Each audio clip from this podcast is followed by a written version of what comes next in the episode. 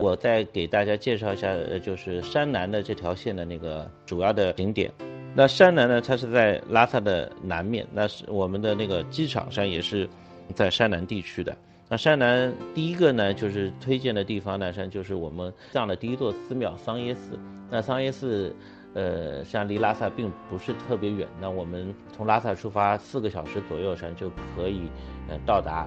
而且桑耶寺，呃，去桑耶寺的路上，实际上我们还是可以看到，呃，羊湖，还是可以看到羊湖的。然后呢，就是桑耶寺呢，它在盘龙河的那个边上。那如果说遇到道路有问题的时候，我们还是可以就是摆渡过去，这也是一个就是很特别的一个体验。然后除了桑耶寺之外呢，那我们还会有一个就是白居寺，在山南还是有个白居寺。那白居寺。它的特点呢，是可以去看拉整个西藏最大的坛城。那坛城呢是什么呢？它实际上就是一个曼陀罗，实际上就是所有的佛教弟子他修行追求的最终的那个极乐世界。那这个就是它有一个最大的坛城在白居寺。但是呢，这个坛城呢，就是也不是你每次肯定都能看得到，但是要看你的缘分。能够看得到，那一般什么时候能看得到呢？那还是说要在早上，那就是如果去的话呢，那我们什么时候能够可以看这座坛城呢？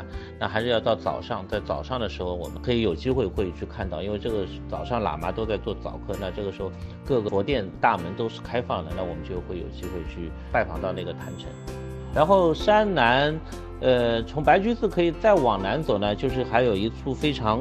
奇特的自然景观叫做四林冰川，那这个冰川实际上就是它的风格，可以说可以跟冰岛啊，或者说跟一些北极的一些冰川冰川是非常的相近。那我们在西藏地区也是能够机会去看到，但是它的路相对说是比较难走的，而且住宿条件也会相对差一点。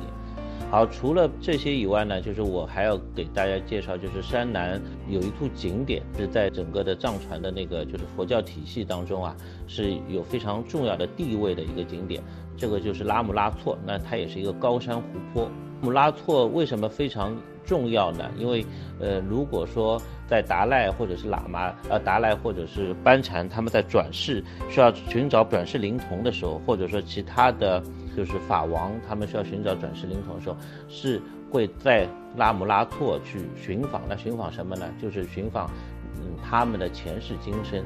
那也就是说，我们可以在拉姆拉措上这边可以看到你的前世今生。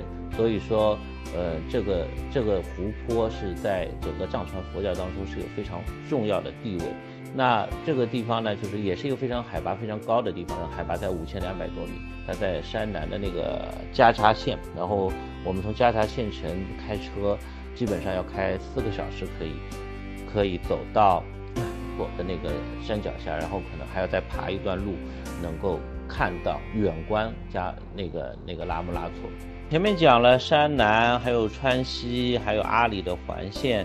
那这些地方呢，实际上就是实际上是非常耗时、非常长的行程，可能十天起步，可能要十二天甚至十四天、十六天的行程。